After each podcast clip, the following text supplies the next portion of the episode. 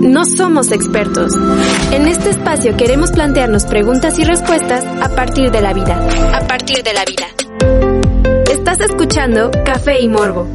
Experiencias desde la vida. Experiencias desde la vida. Café y Morbo. Café y Morbo. Bienvenidos a un nuevo episodio de este podcast llamado Café y Morbo. Yo soy el padre Manuel Reyes, director de la pastoral de la Universidad Anáhuac de Puebla. Hoy nos encontramos nuevamente en el cursillo de colaboradores del Reino Christi y nos encontramos aquí con un par de colaboradores. Les invito si pueden presentarse, por favor. ¿Qué tal? Eh, un gusto estar aquí con ustedes. Mi nombre es Juan Pablo Vargas, soy de San Salvador, El Salvador, eh, y próximamente inicio mi periodo de colaboración en San Pedro, Monterrey. ¿Qué tal? Buenas tardes, padre. Muchas gracias por la invitación. Mi nombre es Pablo Chica, también de El Salvador, y en unos días voy a empezar a trabajar en el ESID en Querétaro. Estoy muy emocionado por eso. Hoy tenemos un tema que queremos conversar, no porque seamos expertos, sino porque vivimos en un mundo igual al tuyo. Este episodio queremos dedicarlo a la corrupción. Y para comprender este tema quisiera pasar el micrófono a Paolo. Sí, padre, este es un tema muy interesante que creo que a todos como parte de una sociedad civil nos interesa y tenemos que buscar soluciones para que se acabar algún día con la corrupción. Primero hay que entender que el término corrupción normalmente lo asociamos eh, en casos de políticos o de altos empresarios y, no solo es eso, el, término corrupción aplica para todos y muchísimas veces, en muchos casos, nosotros somos, que somos parte de los ciudadanos de la sociedad civil, somos también corruptos en casos pequeños. Por eso creo que es importante ahondar en el hecho de que la corrupción no solo se minimiza en la política o en la empresa privada, sino que todos somos parte de ella en algún momento. Sin duda, como mencionaba Paolo, este tema es sumamente importante porque a veces nosotros no llegamos a ver el alcance que tiene este problema y también los cimientos nacen en la sociedad en sí misma. Creo que es súper importante este tema porque nosotros como parte de la sociedad civil tendemos a apuntar muchísimo a los políticos y a los gobernantes como corruptos sin darnos cuenta nosotros que también en algún momento podemos realizar actos de corrupción. Entonces creemos con Paolo que lo importante de este podcast no es hablar de la corrupción en la política, sino que darnos cuenta que la corrupción nace con nosotros en la sociedad y tiene que terminar con nosotros en la misma sociedad. Nosotros somos los únicos que podemos poner eh, un punto final a este problema y así poder empezar a, cambiar eh, nuestro entorno. Creo que para aproximarnos un poco al tema es importante definir corrupción de modo general porque si no comprendemos qué cosa es la corrupción, pues no entenderemos como esos pequeños casos que refieres, Pablo. No sé si alguno de los dos quisiera definir. Bueno, eh, sin entrar a mucho detalle, eh, podemos encontrar que la corrupción es una depravación moral. Es decir, es un acto que no va de acuerdo a la moralidad. Eh, por ejemplo, falta de sinceridad, por así decirlo, una traición.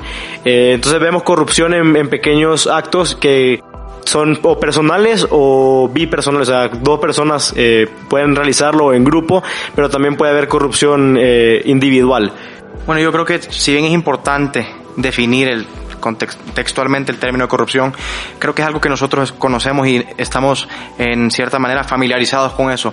Yo creo que este espacio va a servir para poder, tanto Juan Pablo como yo, que propongamos una solución real para lograr en, desde, nuestros, desde nuestras trincheras, desde nuestros espacios, lograr vencer en cierta manera la corrupción. Referías que la corrupción es en todos los ámbitos y también, eh, si no te entendí mal, referías que de algún modo todos en algún momento podríamos haber sido. ¿Cuáles son sus experiencias en este campo?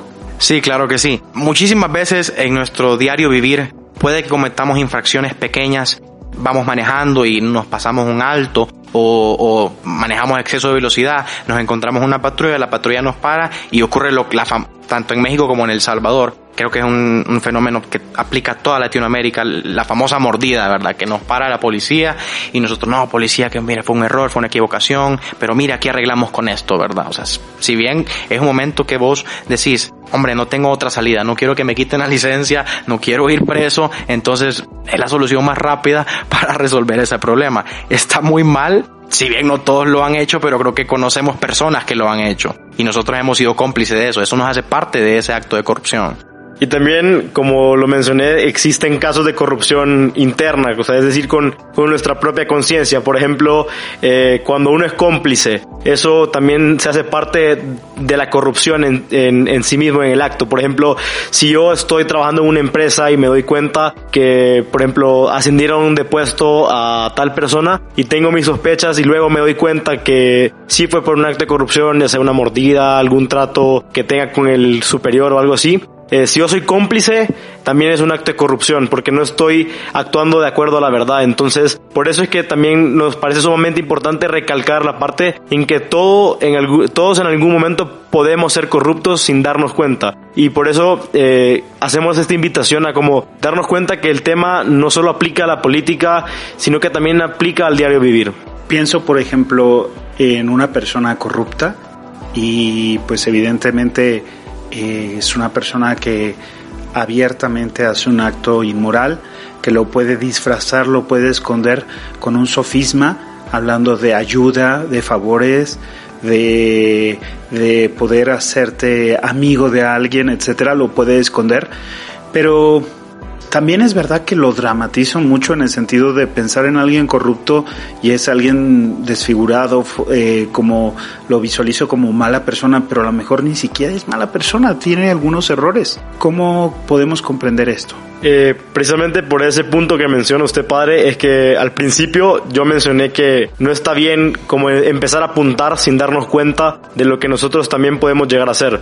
Entonces creo que eh, un llamado como a, a concientizar que no solo hay que fijarnos en los errores de los demás, sino que también ver un poco de los propios y también eh, ambos somos jóvenes, acabamos de graduarnos de preparatoria y pienso que es momento que nosotros como juventud empecemos a actuar. Eh, creo que una característica súper marcada de nuestra generación es eh, que hablamos mucho pero hacemos poco.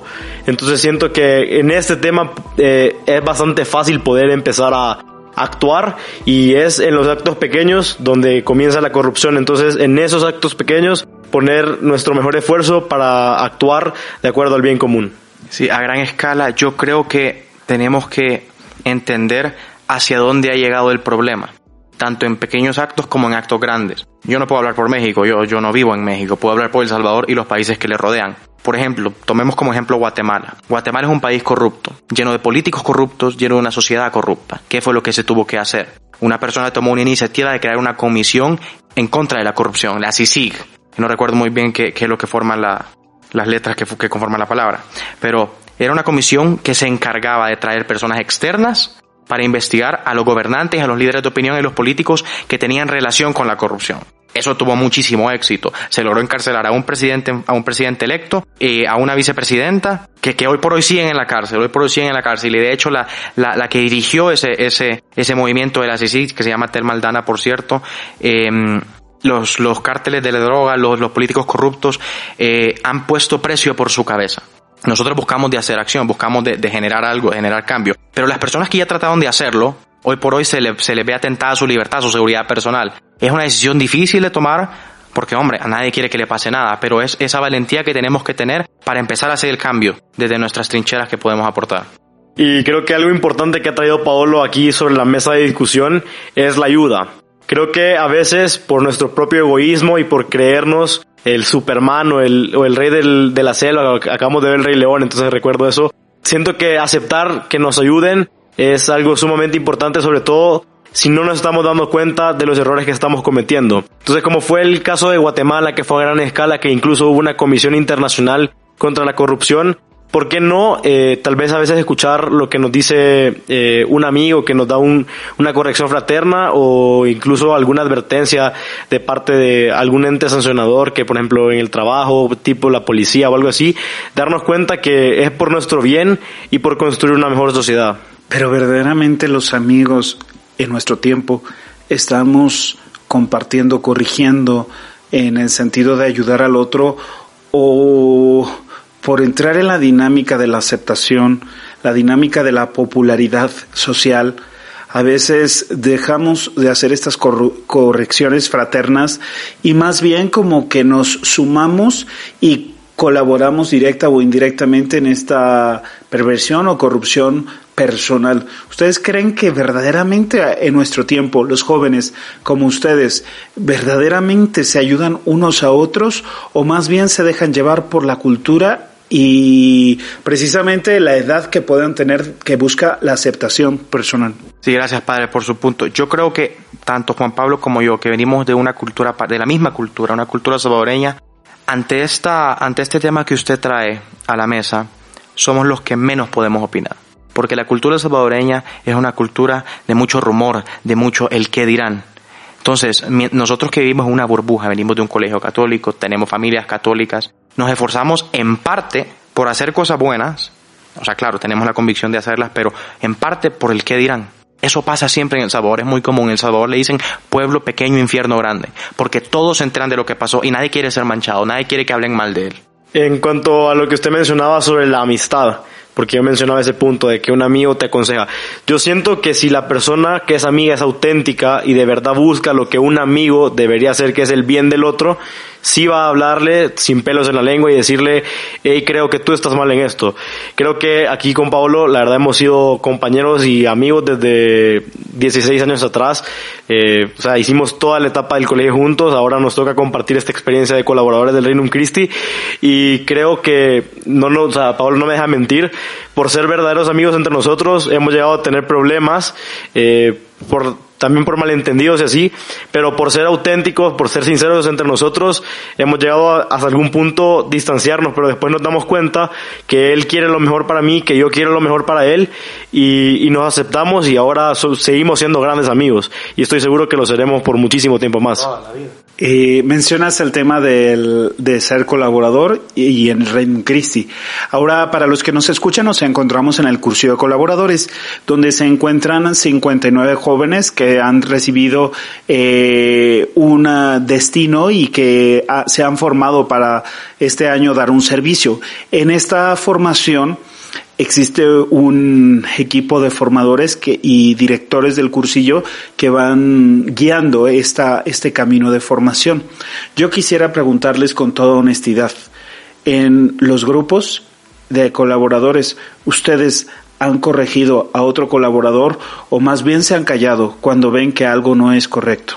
Sí, eh, por ejemplo, yo tuve la oportunidad y el, o sea, como el honor de ser responsable de un equipo, por así decirlo, capitán de un equipo, y claro que eh, una responsabilidad bastante grande y moralmente me obliga, pero por convicción también lo hago, de cuando sé que alguien de mi equipo no está haciendo lo correcto, como decirle, hey, eh, por ejemplo, eh, no llegó a tiempo, hey, hay que trabajar un poco más en el horario porque hay que ser puntuales.